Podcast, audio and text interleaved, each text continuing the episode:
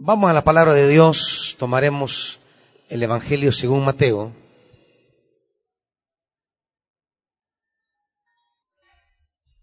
Mateo capítulo 2. Mateo capítulo 2. ¿Listos? Versículo 1. Después de que Jesús nació en Belén de Judea, en tiempos del rey Herodes, llegaron a Jerusalén unos sabios procedentes del oriente. ¿Dónde está el que ha nacido rey de los judíos? preguntaron. Vimos levantarse su estrella y hemos venido a adorarlo. Padre,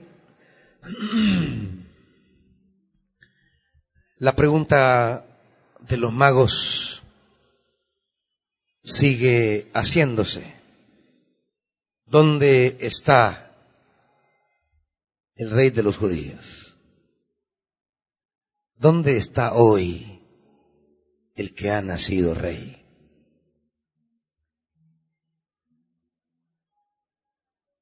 Permítenos poder responder con fe, con obediencia y con adoración. En el nombre de Jesús. Amén. Siéntese, hermanitos. ¿Dónde está el que ha nacido rey de los judíos? Esa es la pregunta esta noche. ¿Dónde está?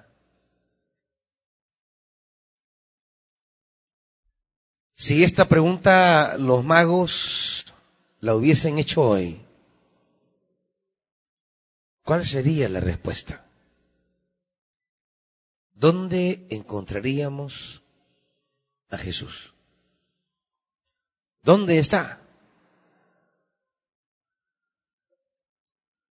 Quería iniciar este mensaje con un poema que estaba escribiendo, pero no lo logré terminar por muchas cosas. Pero el poema se titula Si hubieras nacido hoy. Si hubieras nacido hoy, no sería hijo de una familia pastoral. Con todo y lo que nos impactaba. Como no lo fue de ninguna familia sacerdotal. Como no lo fue de ningún levita. No hubiera nacido en una de las cunas de los ricos, ni de los grandes apellidos de este país. No hubiera nacido de ninguna clase intelectual. Es que, es que no hubiera nacido de ninguno de la gente importante ni grande. Y, y, aunque, y aunque eso nos, nos impacte de entrada, pero eso es lo que dice el Evangelio, que no hubiese nacido en ningún lugar de esos, ni en ninguna de esas familias. Es como que preguntáramos dónde ha nacido el rey de la iglesia. Y con toda certeza no hubiese nacido en ninguna iglesia. Esa es la primera gran contradicción. Y eso es lo primero que tenemos que, que aprender de la Navidad. Cuando Dios se manifiesta, Dios siempre se manifiesta quebrando moldes. Eso es lo primero, eso es, eso es lo gran complicado de Dios. La primera enseñanza que nos recuerda la Navidad es que si Él hubiese nacido hoy, hubiese nacido en un ambiente, en un lugar, en una familia que nosotros jamás hubiéramos buscado ahí. Nunca. Esa es la primera cosa que tenemos que aprender. Cuando Dios se ha manifestado, se manifiesta de formas que quiebra nuestros esquemas, rompe nuestros sistemas, destruye nuestras maneras de pensar. Dios siempre se nos manifiesta sorpresivamente y este es el gran problema eh, para nosotros, que Dios rompe nuestros esquemas para exigirnos fe. ¿Tienen algo que decir ustedes, hijas? ¿Ah? Va, se callan entonces.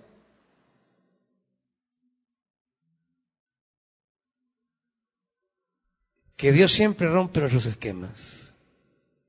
Se nos manifiesta de una forma que no esperamos, que no imaginamos y más aún, no queremos, no queremos que Dios se manifieste de esa manera. No queremos que Dios se haga presente en esa modalidad. Eso es lo primero. La Navidad nos recuerda que cuando Dios nos quiere hablar, nos habla donde menos esperamos, donde no queremos, donde no pensamos, donde no imaginamos. Eso es lo primero. El Dios de la Biblia dice Primera Corintios, acompáñame. Por eso fue tan difícil su nacimiento. Yo siempre les he dicho que yo no sé si tuviera la fe para verlo nacer ahora. Porque hay que tener mucha fe, mucha fe. Y, y, y a veces nuestra mente muy académica y racionalista a veces nos roba la fe. Y para verlo nacer hoy y para ubicarlo hoy, yo creo que nos ha regalado a la iglesia una visión nueva de poder responder con más cercanía a dónde estaría hoy. Quizás fuera el hijo de una pareja que no quisiéramos. ¿Me entienden? ¿Qué tal, qué tal si fuera el hijo de una pareja que no sea pareja normal como la nuestra? ¿No creen que se requeriría mucha fe para creer que ha nacido de una pareja medio rara? No, demasiada fe.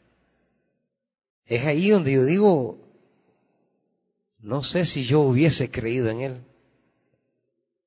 Porque Dios obra de formas que nos revientan la cabeza, que quiebran, pulverizan nuestros sistemas.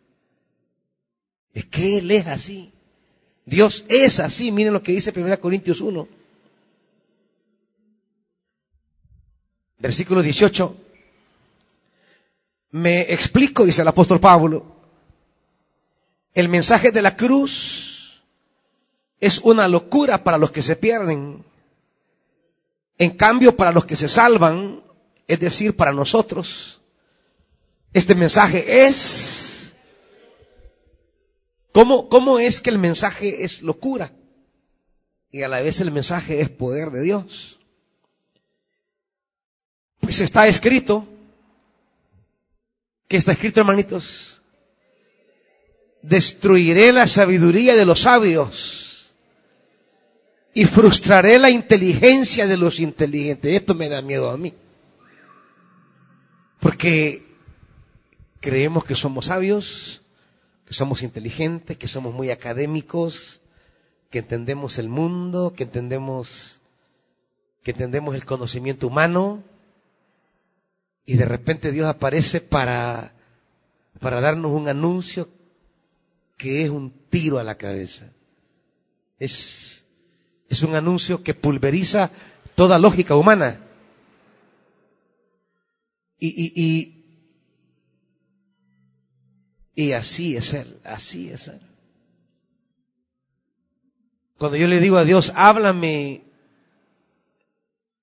a veces le tengo miedo de no entenderle cuando me esté hablando. porque me está hablando donde no puedo esperar, de la manera que no puedo entender. Esa forma misteriosa de Dios de manifestarse, que destruya mi sabiduría, que destruya mi inteligencia. Veinte. ¿Dónde está el sabio? ¿Dónde está el erudito? ¿Dónde el filósofo de esta época no ha convertido Dios en locura la sabiduría de este mundo? Ese, es lo maravilloso del mensaje. Dios hablándonos un mensaje que enloquece a los sabios, a los eruditos, a los filósofos. Es esto incomprensible. Ya que Dios, en su sabio designio, dispuso que el mundo no lo conociera mediante la sabiduría humana. Tuvo a bien salvar mediante la locura de la predicación de qué?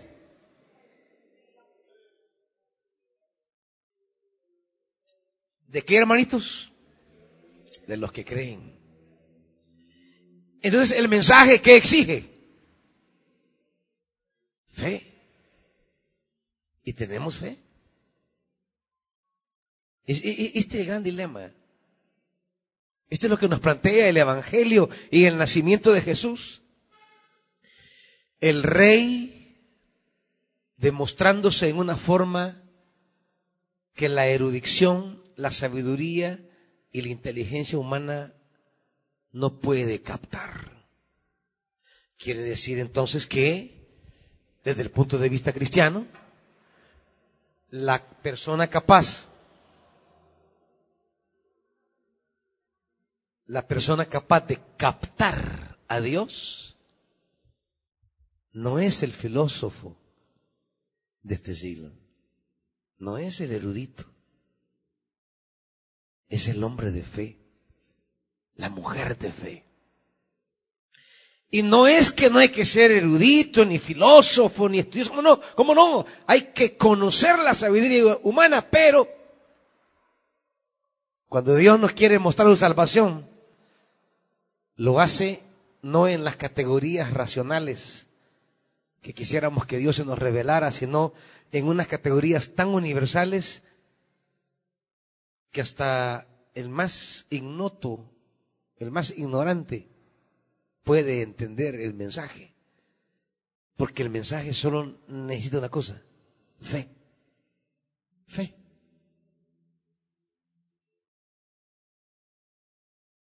Y sigue diciendo, los judíos piden señales milagrosas y los gentiles buscan sabiduría, mientras que nosotros predicamos a Cristo crucificado. Este mensaje es motivo de tropiezo para los judíos y es locura para los gentiles. Pero para los que Dios ha llamado, los mismos judíos que gentiles, Cristo es poder de Dios y la sabiduría de Dios. Pues la locura de Dios es más sabia que la sabiduría humana y la debilidad de Dios es más fuerte que la fuerza humana. Quiere decir que si hubiera un, un atisbo de locura en Dios, la cosa más loca de Dios es más sabia que los seres humanos. Y esa forma loca de Dios es su manera de hablarnos. Usando la expresión paulina sin querer y respetar a Dios, Dios es loco para hablarnos. Y si, y si esa página de, de, Facebook que se llama Mis Tileches Teológicos publicara algo y dijera, Dios es un loquillo cuando nos habla. ¿Me entiende? Usando la expresión paulina. Pablo dice, la locura más pequeña de Dios es más sabia que todo el conocimiento. Dios, Dios cuando nos habla, nos habla locamente. Este es el asunto. Y nosotros nos la llevamos de, de grandes entendidos, de grandes sabios, de grandes doctos. Y Dios nos sale con unas cosas, imagínense, imagínense usted, ya lo vamos a ver. ¿A quién se le ocurre revelarse en un, en un niño pobre, de una pareja pobre, rara, porque, porque la gente dice que salió embarazada sin siquiera haber estado con el papá. Así que ahí ya hay una familia rara de entrada. Hay una familia extraña de entrada. Así que esto es complicado. es bien complicado. Y yo por eso reitero y les digo, yo tengo miedo que si hubiera vivido en la época de Jesús, miedo de no haber creído en Él. Quizá hubiera sido de los que me estaba burlando cuando lo llevaban a la cruz. Quizá hubiese sido de los inquisidores que andaban evaluándole. Quizás solo la gracia de Dios pudo haber tenido misericordia de mí y hacerme entender de alguna manera que Él era el Mesías. Porque no había otra manera, no había otra manera. No había. Yo, yo, yo creo que no hubiese creído en Él. Me hubiera parecido una forma tan burda, Dios, de hablarme, que yo no lo hubiera aceptado. No lo hubiera recibido. Y no sé usted, hermanito. ¿Se ha preguntado usted también? Una de las cosas que le agradezco es que me haya hecho nacer en esta época donde se me facilita un poco más poder creer en Él. Y aún así, con todo y todo, nos vamos haciendo medio incrédulos. Cuando subí a la montaña en el 2005, yo subí creyendo que conocía a Dios, creyendo que lo sabía mucho de Dios, creyendo que dominaba a Dios en la teología, aún con todo y todo. Si no es porque Él me sale al encuentro, me sale a recibir y, y me habla, me llama, me elige, me comisiona, me envía, hubiera seguido en el mundo del fariseísmo académico. El mundo de la religiosidad fría, seca, cuadrada, es, es su gracia. Pero esto es lo primero que nos recuerda la Navidad. Dios nos sigue hablando de formas extrañas, extravagantes, locas, locas. Por eso a los profetas en el Antiguo Testamento los tenían por locos. Es, es uno de los de las, ¿cómo diríamos? De los nominativos que recibían. Cuando Jehú es nombrado rey, Dios envía a un profeta. Y fíjense la comisión que Dios le da al profeta. Vaya, mira, vas, te acercas a Jehú, pedís a con él, con él un ratito, a solas, y nomás le deje el mensaje, salí corriendo. O sea, díganme ustedes, si me para ser loco. Díganme ustedes. Y así hizo. Y claro, los generales que estaban con Jehú le preguntaron, ¿qué te dijo ese loco? Le dijeron. Porque el profeta, con todas las gesticulaciones que Dios le mandaba hacer, parecía loco.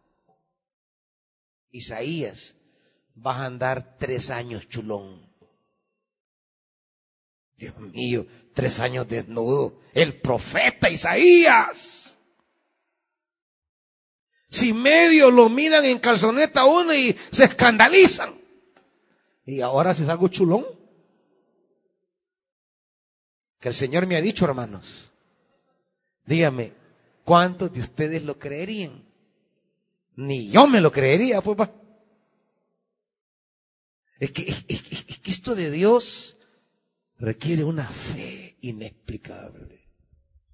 Si algo tenemos que pedirle al Señor en Navidad, es fe. Es fe.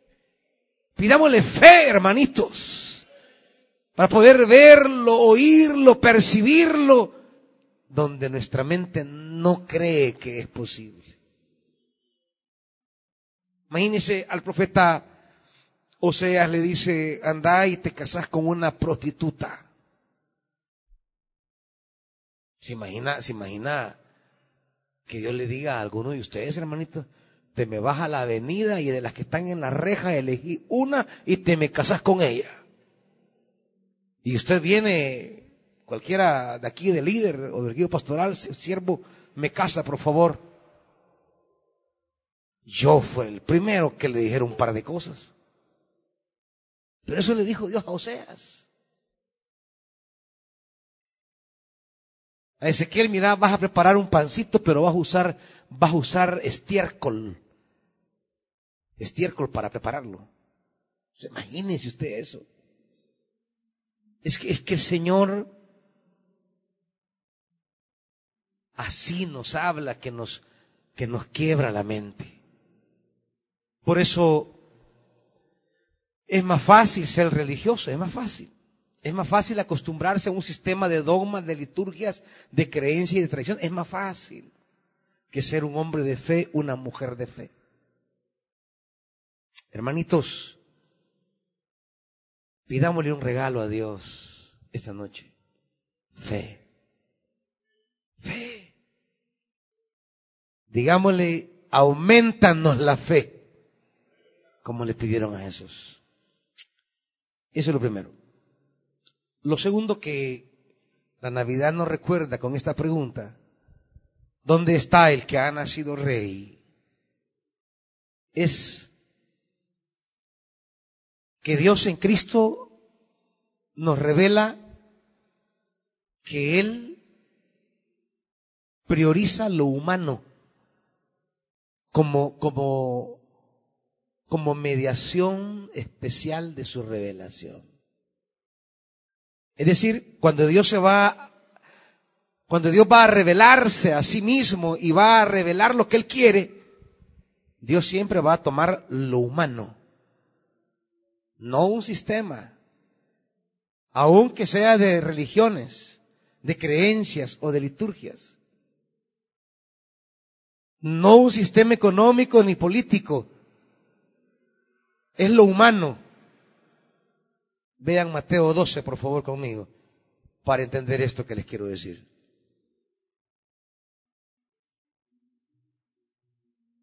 Mateo capítulo 12. Es que Dios no se nos reveló en un templo. No dijo, les voy a mandar un templo lindísimo, de oro, de plata. No, no, no. Les voy a mandar una casta sacerdotal. No, no, no. Una persona humana nos mandó. Y dice Mateo 12, versículo 1. Por aquel tiempo pasaba Jesús por los sembrados en sábado. Sus discípulos tenían hambre, así que comenzaron a arrancar algunas espigas de trigo y comérselas. Al ver esto, los fariseos le dijeron, mira, tus discípulos están haciendo lo que está prohibido hacer en sábado. Aquí hay dos realidades. El sábado como uno de los pilares religiosos de los judíos y los discípulos que tienen hambre. Y él le contestó, ¿no han leído lo que hizo David en aquella ocasión en que él y sus compañeros tuvieron hambre? entró en la casa de Dios y él y sus compañeros comieron los panes consagrados a Dios, lo que no se les permitía a ellos, sino solo a los sacerdotes. Pues, ¿o no han leído en la ley que los sacerdotes en el templo profanan el sábado sin incurrir en culpa? Pues yo les digo que aquí está uno más grande que el templo. Aquí está la clave hay una persona más grande que el templo. En la Navidad Jesús nos recuerda que la persona vale más que todo. El valor que Dios da a la persona no tiene comparación. La gente importa más que la religión. La gente importa más que la política. La gente importa más que la economía. La gente importa más que todo.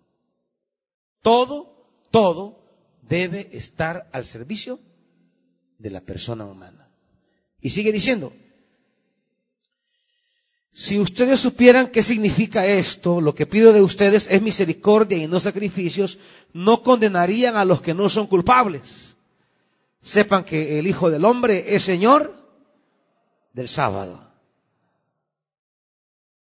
Si la persona humana es lo más importante, ¿qué es lo segundo que tenemos que pedirle a Dios? ¿Mm? Misericordia. Lo dice el texto.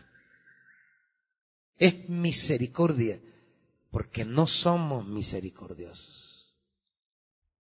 Nos cuesta identificarnos con la condición del otro. Para Dios, la esencia del cristianismo es compartir la condición del que está en desventaja, en opresión o en crisis. Dios no valora el templo como valora a una persona. Dios valora a la persona más que cualquier cosa. El sábado para los judíos era sagrado, como lo son muchas cosas religiosas para nosotros, cosas sagradas. Pero les quiero decir que lo más sagrado dentro de la religión no es tan sagrado para Dios como el hermano o la hermana. O sea que si yo quiero agradar a Dios, si yo quiero estar en sintonía con Dios, yo debo identificarme con la persona que está en necesidad, la persona que está en opresión. Yo debo, yo debo ponerme en su lugar la falta de compasión, la falta de misericordia, es la raíz de todos los males en este mundo, hermanitos. Tanto daño que hacemos unos a otros es porque no nos ponemos en el zapato de los otros. No compartimos su situación. Si pudiéramos identificarnos y ponernos en el lugar de la persona que yo critico, quizá fuera diferente. Si antes de, de sacar lo humano que hay en mí para juzgar y, y, y, condenar a alguien, yo me pusiera por un momento en sus zapatos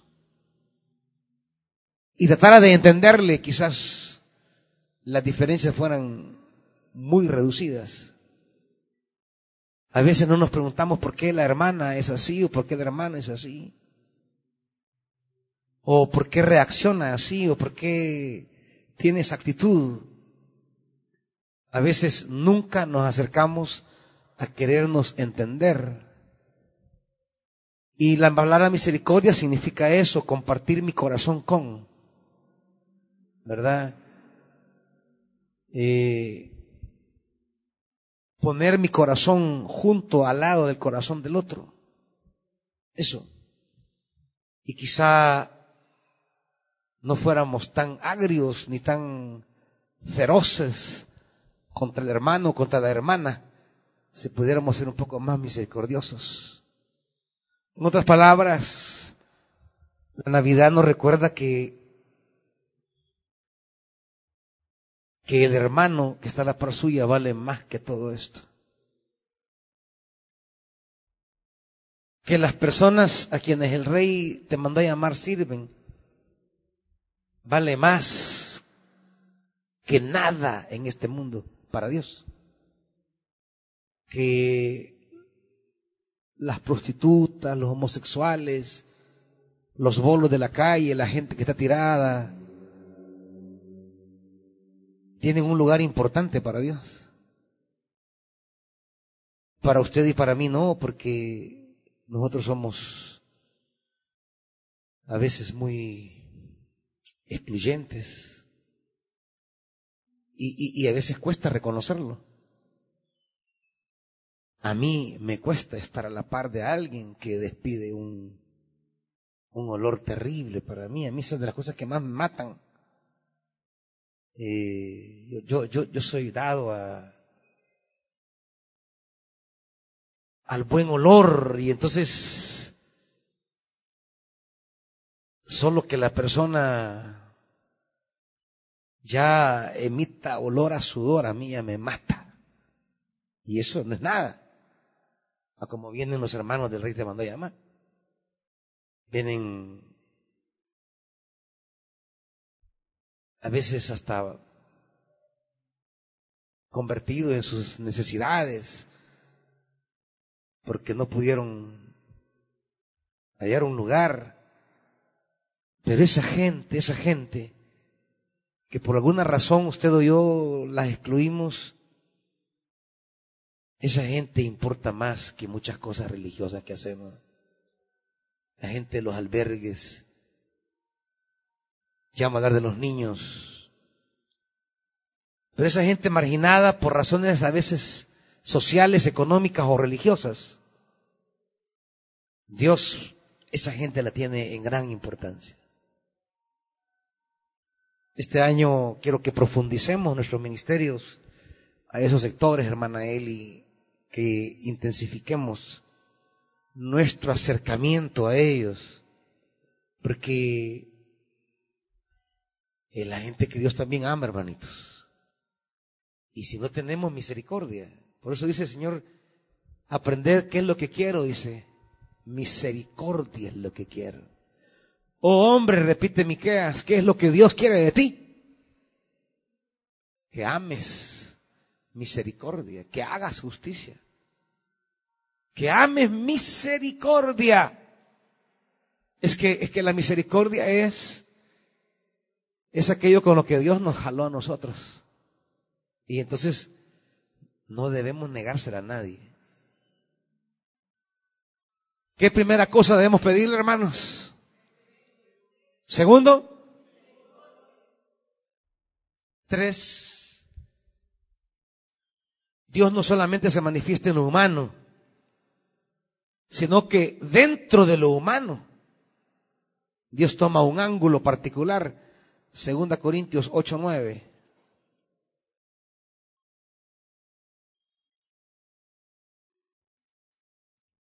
Es decir, no solamente se hizo humano, sino que dentro de lo humano, ¿qué se hizo? Segunda Corintios 8, 9. ¿Qué se hizo? Pobre. No solo se hizo humano, no solo se hizo persona, sino que se hizo persona pobre. Y dice el pasaje, ya conocen la gracia, la gracia de nuestro Señor Jesucristo, que aunque era rico, por causa de ustedes se hizo pobre para que mediante su pobreza ustedes llegaran a ser ricos. Y esto de lo pobre fue literal. Si él hubiera sido rico, ciertamente hubiera encontrado lugar en el mesón. Ciertamente cualquier persona importante de Belén lo hubiera recibido porque a la gente importante todos quieren recibirlo en su casa, pero no a un pobre sucho. ¿Quién quiere recibir a una mujer embarazada campesina, mujer de un carpintero, y no tienen dónde quedarse, ¿quién quiere recibirlo? Ah, pero si fuera alguien de renombre, alguien de importancia, alguien muy rico, ¿quién no quisiera recibirlo? Si llega a su casa y le dicen, mire, ahí anda, ahí anda eh, el señor Ricardo Poma viendo quién lo invita a cenar aquí por Mariona. ¡Ja! Hasta se tropezarían, hermanitos. Allá por Apopa, ¿verdad? Mira, aquí anda, aquí, aquí anda un, el dueño de Simán. Anda conociendo las familias de Apopa. Pase, por favor. Pero ¿quién quiere recibir a una pareja con la mujer panzona? ¿Quién quiere recibirla? Nadie. Porque a los pobres no se reciben. A los pobres se les ignora, se excluyen. Por eso dicen los analistas, no hay ningún migrante rico. Todos los migrantes son pobres. Entonces, la represión contra los migrantes es represión contra los pobres. Porque si fuera un millonario, no le niegan nada ni la visa. Pero es pobre. ¿Y quién quiere tener pobres en su país? ¿Quién quiere tener pobres en su casa? Pues ese es el misterio del Evangelio. Que Él invita a los pobres a su banquete. Que cuando invitamos a los pobres, cuando nos, cuando optamos por el pobre, de hecho, tenemos que reconocer que muchos no somos pobres y no debemos sentirnos mal por eso, hermanito. Es, es la condición social en la que nacimos de alguna manera, algunos con más ventaja que otros, pero, pero no somos pobres en el sentido del pobre necesitado y excluido. No hay problema en que usted no sea pobre. El problema es que no seamos condescendientes, que no compartamos, que no seamos misericordiosos, que no los incluyamos, que nuestros comportamientos sean extensión del comportamiento excluyente del sistema. Una iglesia que no se sienta con los pobres. A mí me alegra a dónde el Espíritu nos llevó, ¿sabe? No nos llevó al escalón, no nos llevó a, al Salvador del mundo, nos llevó a zonas empobrecidas a trabajar. Y a mí me alegra eso. Es cosa del Espíritu. La agenda que nos dio es la agenda donde hay necesidades. Y a mí me alegra ver personas a quienes Dios ha tomado en su pobreza y las ha bendecido, las ha levantado, las ha coronado de sus bendiciones. Me alegra que Betania, ¿saben que la palabra Betania dentro de una de las definiciones significa la casa de los pobres? Dentro Betania, Bet significa casa y Aní es una palabra hebrea que significa el pobre. Los anahuín eran los pobres de Dios en el Antiguo Testamento. Y una de las posibles significados de Betania es casa del pobre. Y, y eso deberíamos ser. A quienes a quienes Dios les ha dado trabajo, casa, comida, vestido, deberíamos poner una mesa para todos los que no tienen nada de eso. Y llamarnos hermanos y no excluir a nadie por eso he pedido encarecidamente a la gente del rey te mandó a llamar y de Ezequiel que el día de mañana coordinen el traslado de toda esta gente. Y, y me decían, ¿y qué? ¿Los tenemos por ahí eh, a un lado? No, yo, yo no los quiero a un lado, los quiero que estén al frente allí. ¿Verdad? Eh, no, no son de segunda categoría. Ese es el llamado que Dios nos ha dado a nosotros. Y hagámoslo. Que podamos servir a los pobres. Termino con esto, con esto en, en, Gálatas. El apóstol Pablo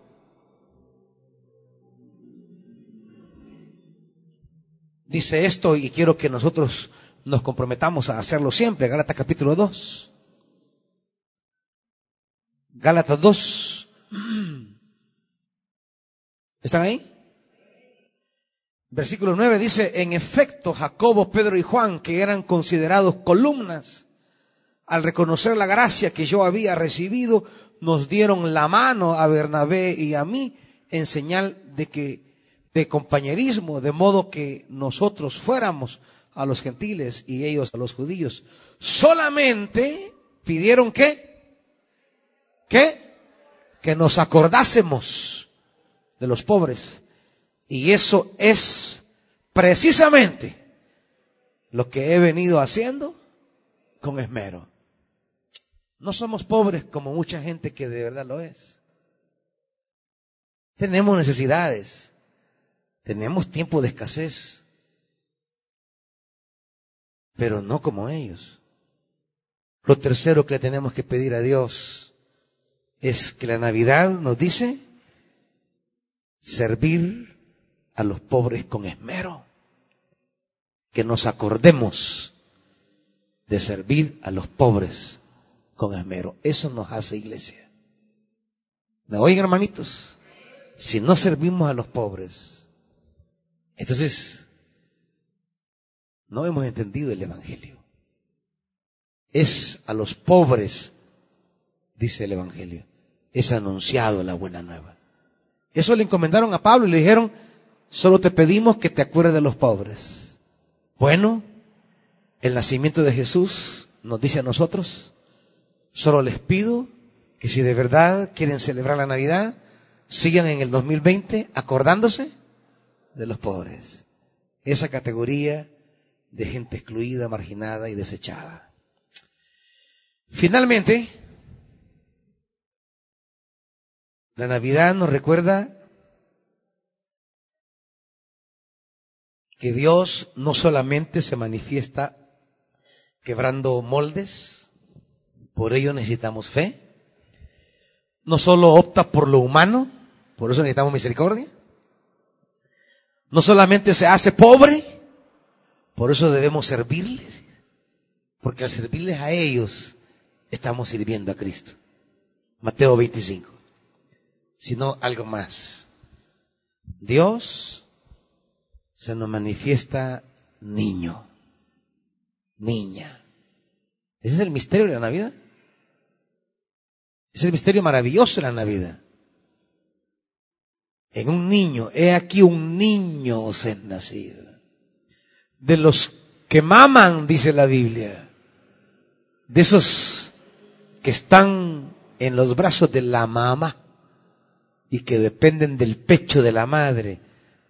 Ellos, sobre ellos has fundado la fortaleza. Mateo capítulo 18.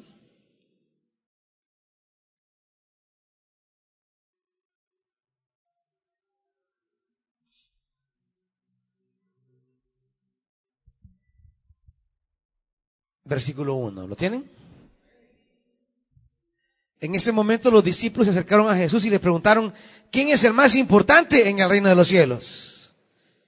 ¿A quién llamó él? Los que trabajan en chicolumnas, lean una y otra y otra vez este pasaje. Ustedes están trabajando con aquellos que son los más importantes en el reino. No desistan. No, no, no, no se queden. Insistan, persistan, sigan sirviendo, incluyan a más niños y más niñas. Ellos son los más importantes. Llamó a un niño y lo puso en medio de ellos. En medio. Los niños no son la periferia de la iglesia, son el centro de la iglesia. En medio. Ellos son tan especiales. Les aseguro, dijo Jesús, que a menos que ustedes cambien y se vuelvan como niños, no entrarán en el reino de los cielos. Por tanto, el que se humilla como este niño será el más grande en el reino de los cielos es que ya conocen las cualidades de los niños, las cualidades buenas de los niños. Hey, ellos no andan excluyendo a nadie. Usted puede poner un niño de diferentes colores, de diferentes clases sociales, y ellos van a comenzar a jugar. Ellos no se ven ni como pobres, negros, blancos, colochos, ellos se ven como niños. No tienen las exclusiones que nosotros tenemos. Somos nosotros los que decimos, con esa niña no jugues, con ese niño no jugues. Nosotros vamos interiorizándoles los prejuicios, pero ellos no los tienen. Un niño rico se encuentra con un niño pobre y van a jugar. Será la mamá que se escandalice de eso. ¿Qué rencor guardan esos niños? Si usted sabe, están peleando ahorita y al ratito ya están de amigos. Ellos no guardan rencor como nosotros los adultos. Una ofensa que no dejamos pasar. Un acto que no toleramos. Ser como niños. La Navidad nos recuerda que el reino de los cielos tiene que ver con los niños y niñas y tiene que ver con hacernos niños nosotros. Por eso hacemos todo el esfuerzo de comprarles regalos a los niños y hacerles una fiesta también. Porque ustedes no saben lo que para un niño vale un regalito. Claro, las cosas cambian. Cuando yo era niño, niño chiquito, siete años, eh, uno esperaba el 24, así con... Cambian las cosas porque hoy yo ya no espero eso porque antes era recibir un juguete, hoy era comprar juguetes, Y entonces ya, ya, ya es pensar en, en, en, que regalar a los niños es comprar. Y, y, hay que ver. Y hoy, hoy el pastor Amílcar eh, se fue a comprar juguetes para 800 niños y me dice, necesitamos tanto para esto, me dice. Y usted no sabe cómo el niño espera. Yo me acuerdo, yo, yo me acuerdo que la iglesia nos daba siempre regalos a los niños en Navidad. Y uno, en su inocencia, esperaba el carrito con una alegría y uno estaba ahí al frente esperando que dijeran su nombre, porque era por clases que daban y, daban el nombre y uno salía a, correr y agarraba el regalito y uno esperaba ese, ese momento. Quizá no fuese de tanto dinero. Y usted sabe que los niños tienen algo bien raro. Usted le compra un juguete tan caro Usted compre siquiera un, un juguete de 200 dólares. Y alguien le dio un regalito, un carrito de dólares. ¿Y sabe usted con qué lo va a encontrar jugando? Ni le para bola al de 200. ¿Sabe por qué? Porque los niños no le ponen precio al regalo. Ellos tienen otra escala de valorar las cosas. No es como usted y como yo que valoramos el regalo según el costo. Es, es eso. Tenemos una escala de valores diferente. El niño no. Recuerdo a Pablo David jugar con unos, unos carros de a dólar. Y esos eran los que más cuidaba, los que más quería. Porque el niño tiene eso tiene una escala de valorar las cosas. Ustedes saben que los adultos ya valoramos las cosas y a las personas por una escala diferente. El costo económico es el gran valor. ¿Cómo valorar a la gente que se acuerda de usted en un gesto? Yo siempre le digo a Gaby, Gaby, gracias. Aquí a mí dice, aunque sea esto, pastor, no. Es que no es aunque sea esto, que usted se acuerde de mí cuando ve el palo con aguacates. Y que al ver el aguacate piense en mí, no porque sea yo aguacate, Ey, ¿qué le pasa, hermana Eli? ¿Ah? Va, me la debe esta hoy. Sino que ella sabe que me encantan, pues. Y que ella se tome el tiempo de cortarlo, de prepararlo y de traerme en una bolsita muy bonita y me lo entregue. E, e, eso, eso es un gesto, un gesto de aprecio. Y disfruto comerme ese aguacate. Es valorar a las personas por el tiempo eh, que uno significa para ellos, no por el dinero que represente algo. Pero necesitamos recuperar la escala de valores de un niño, la escala de valores humanos de un niño, porque somos tan complicados, porque hemos perdido esa, esa escala de valores. Lo último que debemos pedirle a Dios es que esta iglesia tenga los niños en medio y que nosotros, los que ya no somos niños, aprendamos a ser niños. Porque Dios se nos hizo presente en un niño. ¿Cuántos meses lleva usted lleno de rencor con una persona solo este año? Por lo que le dijo, por lo que le hizo. Y a solo verlo le da agruras en el estómago. Y ni lo saluda. Y le cae mal y anda amargado el corazón. Necesitamos ser como niños, limpios. Así que la Navidad nos recuerda que cuando Dios nos habló, nos habló en un niño. Pónganse de pie, hermanitos.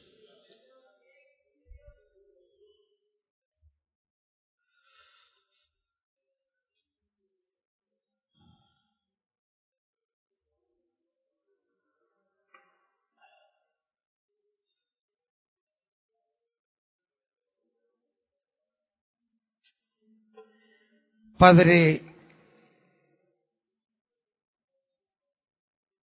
te pedimos que este año nos llenes de mucha fe.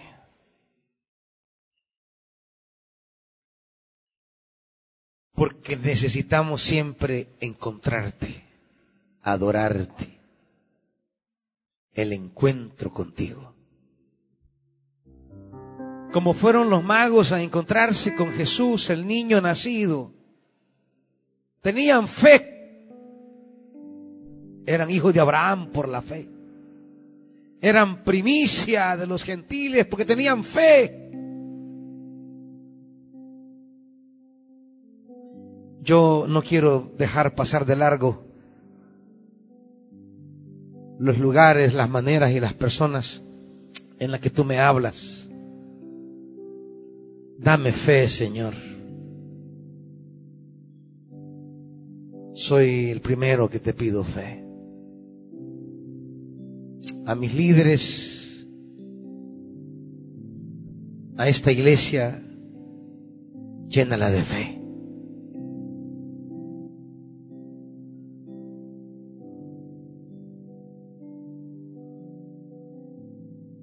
Que este año que viene, Dios, intensifiquemos nuestro trabajo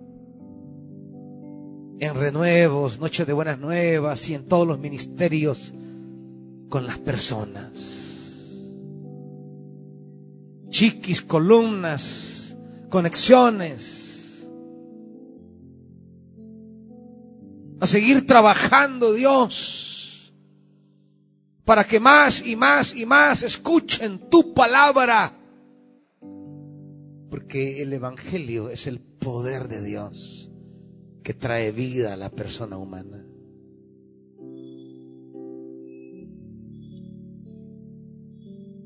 Danos más misericordia porque la misericordia nos impulsará a seguir trabajando y sirviendo a más personas, a estar con todo aquel que necesita del Evangelio. Aleja toda comodidad de nosotros y danos misericordia. Que este año trabajemos más con los pobres, los marginados, los excluidos, los despreciados, los condenados. Aquellos para los cuales las iglesias, las religiones ya los condenan al infierno.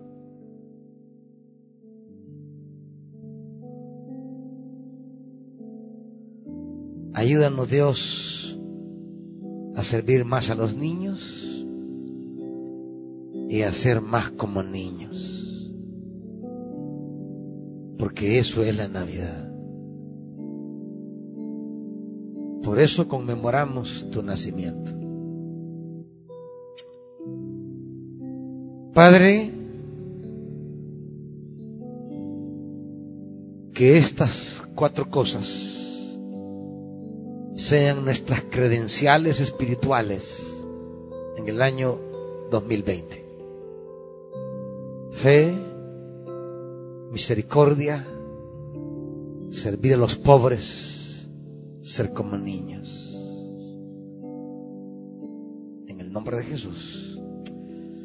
Amén. Dios les bendiga, amados. Salúdense unos a otros.